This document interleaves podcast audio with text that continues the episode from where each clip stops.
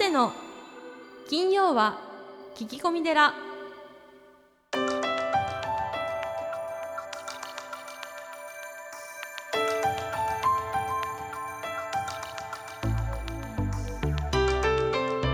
ようこそ架空のテラスタジオにお送りする長谷の金曜は聞き込み寺ナビゲーターの南雲もぐなです。群馬県太田市は随願寺住職であられる長谷さん。よろしくお願いいたします。はい、よろしくお願いします。えポッドキャストネーム舞子さんからです。家の掃除にはどんな意味があるのでしょうか？夫が潔癖とも言えるほど綺麗好きでえ家の中がピカピカでないと怒られてしまいます。共働きですし小さな子供も3人いるのでもっと多めに見てほしいのですが掃除が行き届いていないとあからさまに不機嫌になるためやらざるを得ません現在は夜に子供たちを寝かしつけてから夫が帰るまでの間に雑巾をえーかけたりえーお風呂掃除をしていますが疲れているのにと気がめいって仕方ありません。掃除という行為を前向きに捉えるコツもしくは神経質な夫とうまく付き合うコツを教えてください。ということですね。僕と全く逆の旦那さんですね。僕は逆に奥さんが結構綺麗好きなんでそれはありがたいですねやっぱり。思うと。やっぱり家の中が綺麗ってこんなにいいんだっていうのは実感しますけどだけどその分怒られますけどね。えー。汚くしてると。偉いね。偉いですね。お子さんでも産んだばっかりだよね、まだね。そうですね、えー偉いね。舞子さん、あの、え。偉いですよね。お子さんが3人いるのにね、旦那さん帰ってくるまでに雑巾がけしてるって偉いですよね。寝かしつけして。って、うん、よくね、こう離婚されないなって思いますけど、そうですね。はい。はい。あのーまあ掃除って言えばですね、はい。まああの私も毎朝お庭を掃除したり、まあお寺を掃除したりしてるんですけども、うん。そうですね。僕もどっちかっていうと綺麗好きなんですけど、そうですよね。はい、イエローハットでねこう有名なあの鍵山秀三郎さんという創業の社長さんが、はそのトイレを掃除することによって、い。はえー会社の機運がい良くなって、うん。そしてあの公園とかねうん。そのトイレも掃除したり小学校や中学校で掃除するってことをするとですね教師と生徒の仲が良くなったりうん。うん校内の風通しが良くなったりということをですねはい。よくあのご講演で言われてるんですけども、はあの曹洞宗の本山の永平寺でもはい。最低3回掃除するんですよ。い、あれ？えっと長谷さんが修行されてたそうです。永平寺はい。で多い時は4回も5回も掃除します。ですからもう埃がないんだよね。あの窓の3とかにですねこうピッてやったりしてもはいもう埃つかないんですよ。それでもそうでするんですか掃除するんです。はい。そので、行為が大切ってことですかね？あのーは消防現像道元神様の消防現像の中にはいこういうくだりがあります。いは仏道を習うというは自己を習うなり、い自己を習うというは自己を忘れるなり、うん。自己を忘れるというはうん。万法に称せられるなり、はい。万法に称せられるというははい。自己の信心及び他己の信心をして脱落せしむるなりという言葉があるんですけども道元禅師様ははお悟りを開いた時にはい。脱落信心って言ったんですよ。脱落信心って何この言葉を聞いてええ。悟られたんですね。うん。あの信心というのは身身と心はい。それが脱落するということです。身と心が。はい。まあ、はい。言い換えるとあの自我ですよね。は自分の我というのがいえ。こうなくなって万物えうん。自然とかえそういったものと一体になったっていうことなんですよね。えうん。どういう意味かというとですね、はい。例えば私たちは綺麗とか汚いとかえ豊かとか、うん。豊かでないとかえうん。できるとかできないとかそういったことを分別しますよね。はいだからそういったものをうん全て脱落せしむるっていうことがまあ大切なわけです。だから私たちは汚いと思ってるわけじゃないですか。あそのあそっか。トイレとかね、部屋の状態を見たりして。ええ、はい。それをうーんその区別をなくす。だから、うん。あの曹洞宗ではね、え。あのトイレ掃除が一番大事なんですよね。これはあの他の方に絶対させないんですよ。あそうなんですか。はい、もちろんそのはい。一番トップの芸家という方もご自分でするんですね。でこれはねよく考えるとうん。自我をなくすのに一番いい修行なんです。よ。へえだから汚いとかはい。そういったその自分の我はい。そういったものをなくすのには一番その掃除というのいはうん。いい修行なんだよね。ん。はい、あの僕たちはこう身と心でできてるじゃないですか。はで心をきれいにするには体を動かすのがいいんですね。いなるほど。で体をきれいにするには、まあ、本読んだり、うん。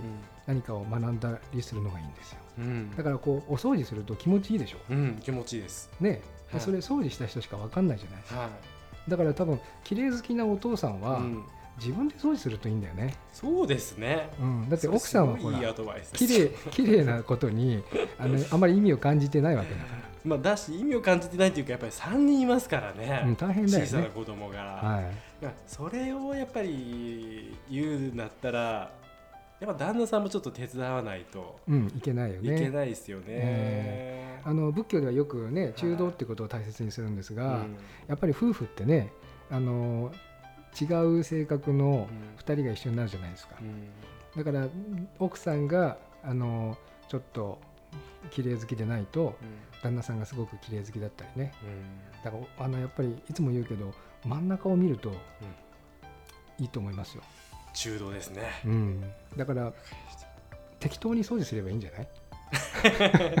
だけどそんぐらいの気持ちでマイクさんやった方がいいかもしれないです。そうそう。そう、だって掃除のためにうん、もうね神経をすり減らしてたらうん。持ちませんから。そうですね。僕らはほら修行だから、は修行なのでい。これは一つの行としてやりますけど、はい。まあ一般の方はねはい。別にそこまではい。されなくても、まあ今日ちょっと長谷さんの言葉の中からちょっとなんかヒントを見つけていただいてうん、ちょっと日常に取り入れてみてはいかがでしょうか？そうだね。南雲もぐな君は少し掃除した方がいいかもしれないね、はい、わかりました。頑張ります。さあ、そして今月、えー9月のゲストはですね、エイブさんと鶴林和尚はいとい。うお二人、はい。えー迎えられるわけですけど、この二方はどんな方ですか？えーとうん。まああの鶴林和尚という安倍幸雄さんはですね、はい。僕の永平寺の大先輩あ、でして、はい。とてもその福島のお寺でですね、ええ。ーすごいんですよ。除染した土をですね、え。その市とか県があーまだこう引き取る前に除染した土をですね、はい。お寺の境内に、えーまあ、境内といっても山の上にですね、うん。えー集めたり、へえーその子どもたちの通学路を、うん。お自ら除染したりえーそのひまわりの種がですねは放射能い。うん。を吸うみたいなことをですねはい。最初に、えーやる思われて、うん。えーひまわりの種をですね、えー撒いたり。もうたくさん福島中に、えー撒いたり、まあ、あのいろんなことをですね、はい。されているもう素晴らしい和尚さんなんですけども、はい。はい、その方がですね福島からいらしていただいて、はい。えー今度はあの9月の22日にですね、え秋のお彼岸にそのエイブさんという、まあ、エイブさんもですねその震災の時に、えーまあ、福島のラジオからですね、一番こう流れたという、えー福島を元気づける歌を歌っていおられる方なんですね。ラジオ番組のパーソナリティでもあるんですね。そうですね。はい、うん。でかつアコースティックギターとかでこうシンガーソングライターとしても活躍されている方ということで、はい、はい、じゃあそのお二人が9月22日の木曜日随願寺本堂で、まあ、公演をライブを。はい。されるということの経緯で今回またゲストに来ていただく。そうですね。ことですね、はい。じゃあこれちょっとまた楽しみですね。はい、はいじゃあ初さんスタンバイの方じゃあそろそろよろしくお願いします、はい、よろしくお願いします。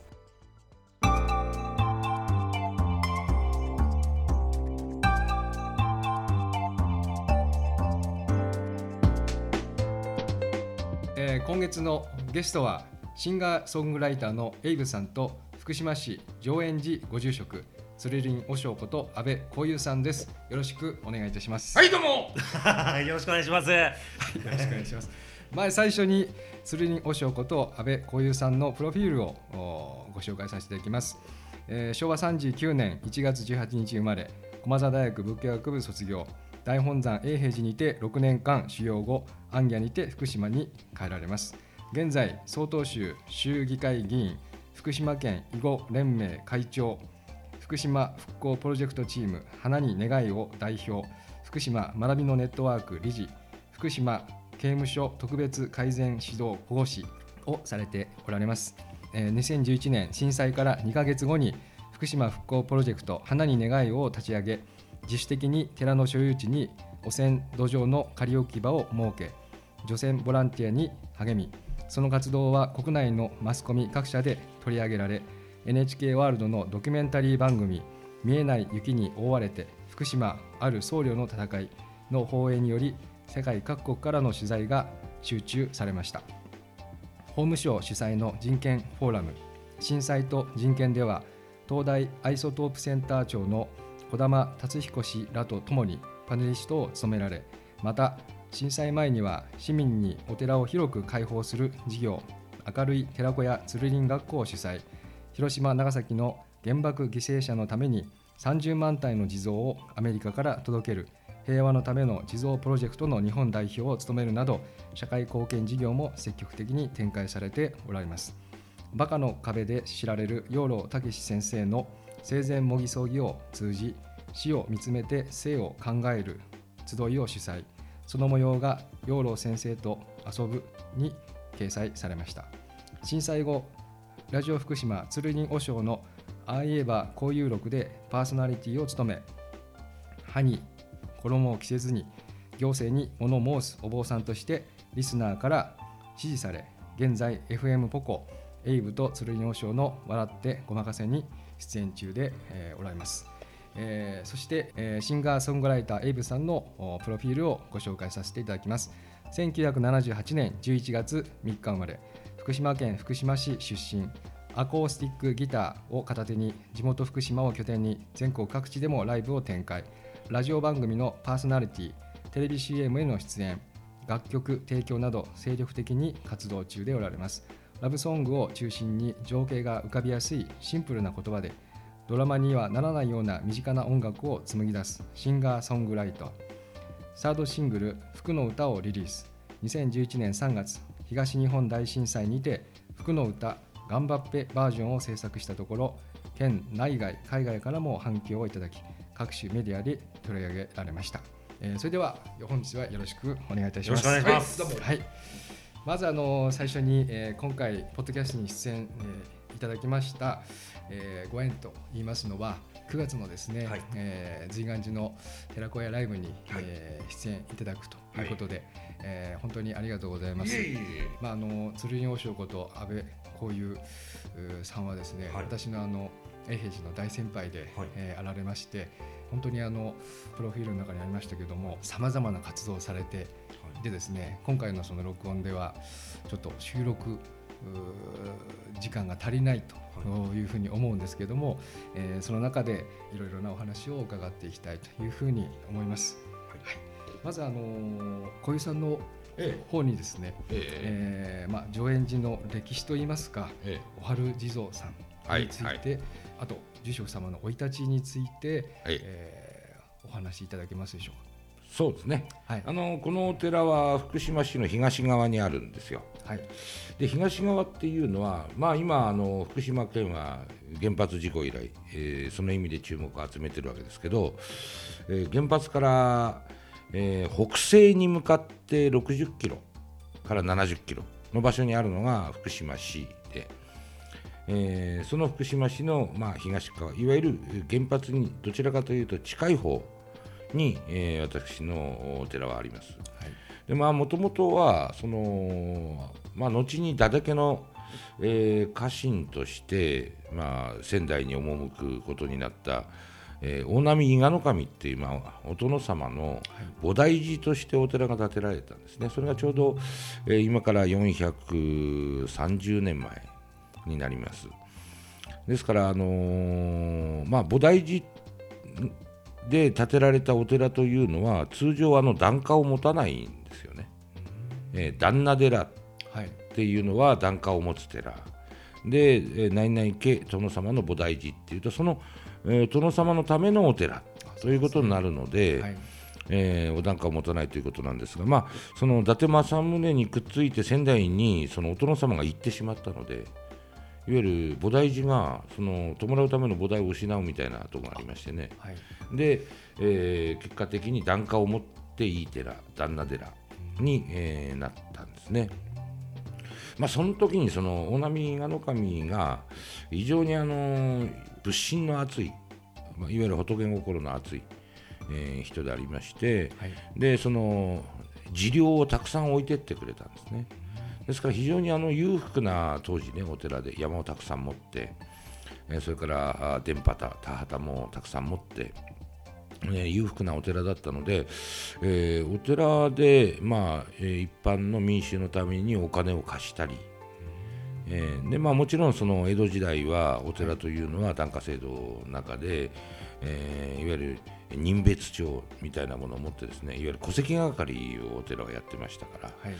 でその意味でもその地域の中核としてですね特にあの福島市に大変有名な川がありまして阿武隈川っていうんですけどはい。これがねものすごい暴れ川でね、えーまあ、しょっちゅう氾濫をしてたんですけどその堤防作りなんかもお金がある寺なんでそのお金をそこにこう投資してで、えー堤防作りなどをしてですからあの山の中腹にある寺ですが町の中まで檀家さんが広がってるっていうそういう、まあ、恵まれた寺の、えー私が17代目の住職ってこうなるんですけど。でそこにあの小春地蔵という大変有名なお地蔵さんありまして、はい。昭和5年の記録で1日に5万人の人で。5万人ですか。そうなんです5万人なんですよね。だからあの参道もですね今は、えー県道になってますけど、えーこの道路は、えー直線で全く直線でそうね500メートルぐらいあるんじゃないかな。つまり500メートルの参道がまっすぐ小原沿いに向かって伸びているっていうほどのお地蔵さんであんまりにもまあその人を集めるお地蔵さんなもんですからね。でそこを戦後その勉強に来たお坊さんがいましてね。はい。それがあの東京巣鴨にある高岩寺という寺の車という住職さんだったんです。トゲ抜きさんですね、今はまあトゲ抜きさんで有名になってます、はいまあ、おばあちゃんの原宿とかね、うん。えー言ってますけどその車さんが来ていわゆるお地蔵さんの地蔵公とかねまあ、いわゆるあのお地蔵さんを中心に人々が集まるっていうその、えーシステムとかそういうものを勉強して、えー東京に持ち帰ってで戦後の闇市に乗じてこう巣鴨のねトゲ抜きさんが有名になっていくんですけど。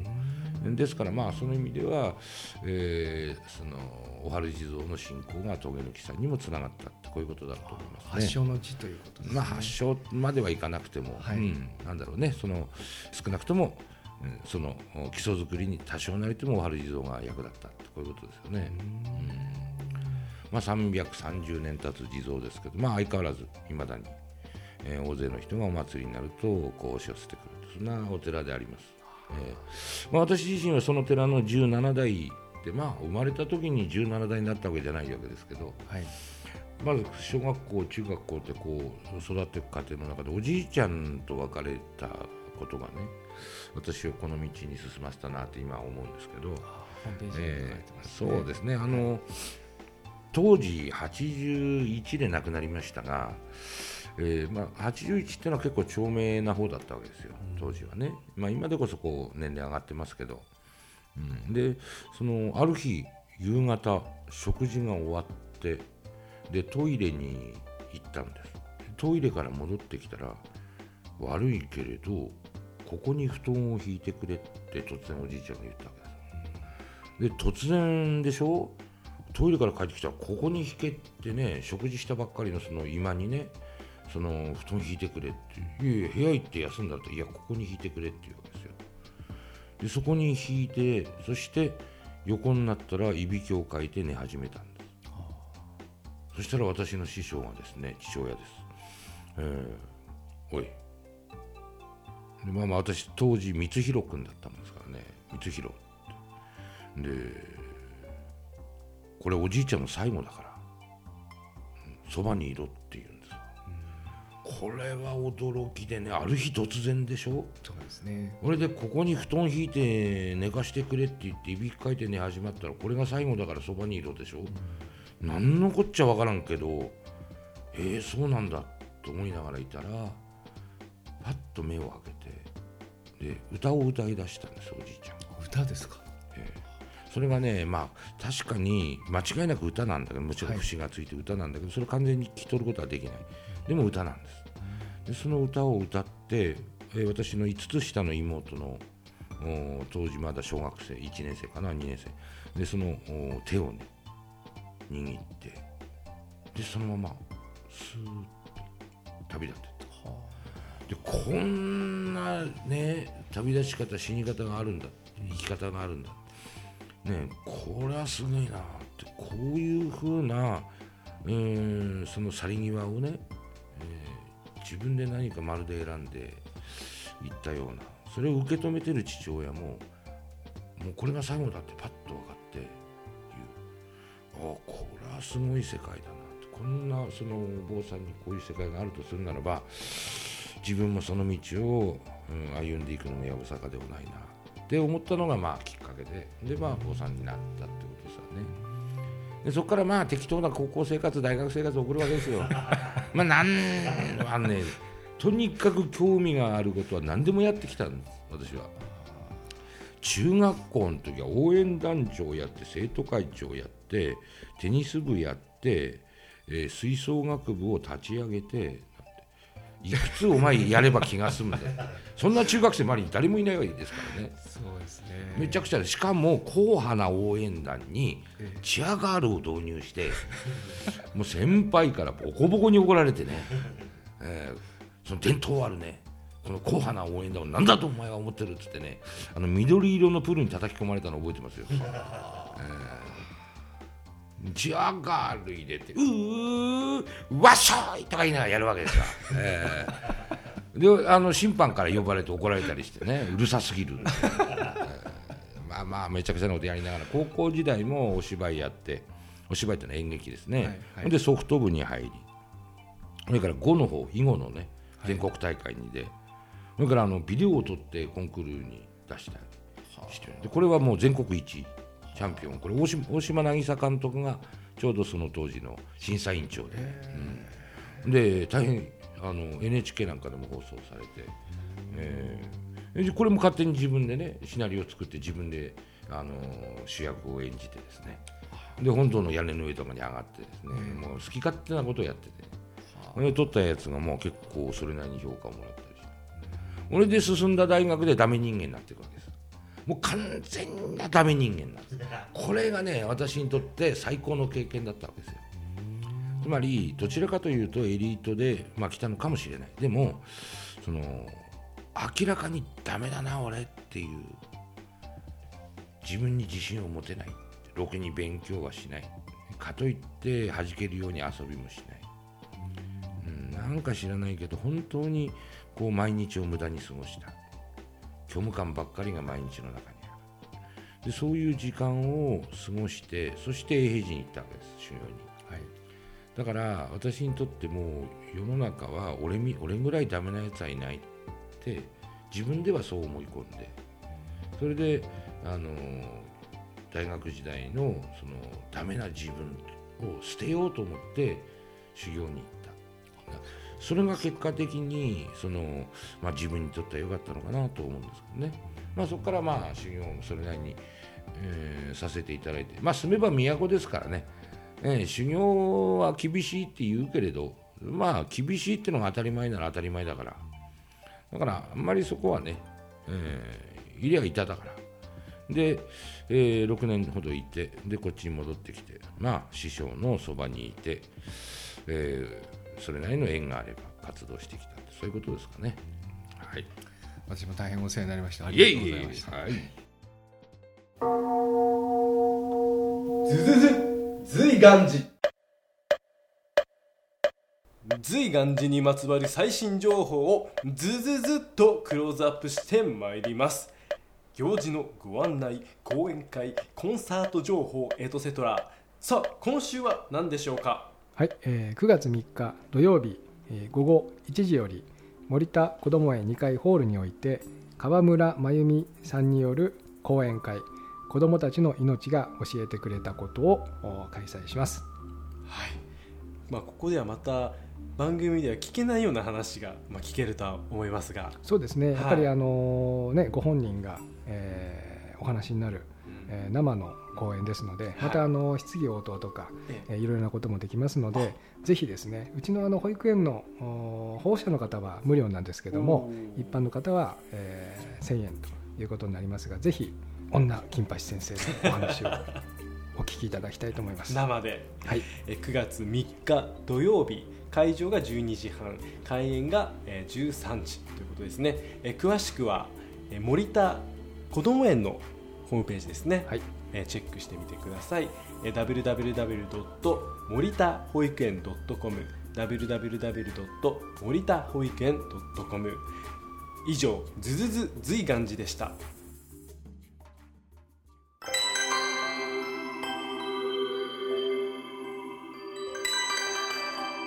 長谷の金曜は聞き込み寺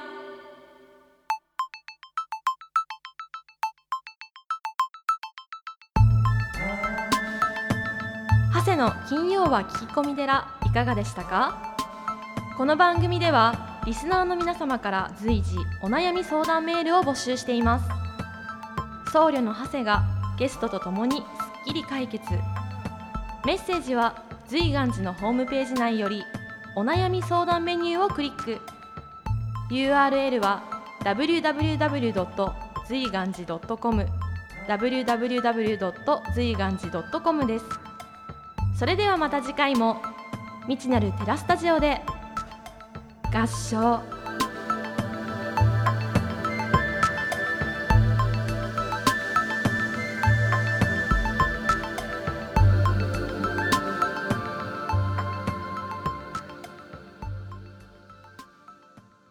お知らせです。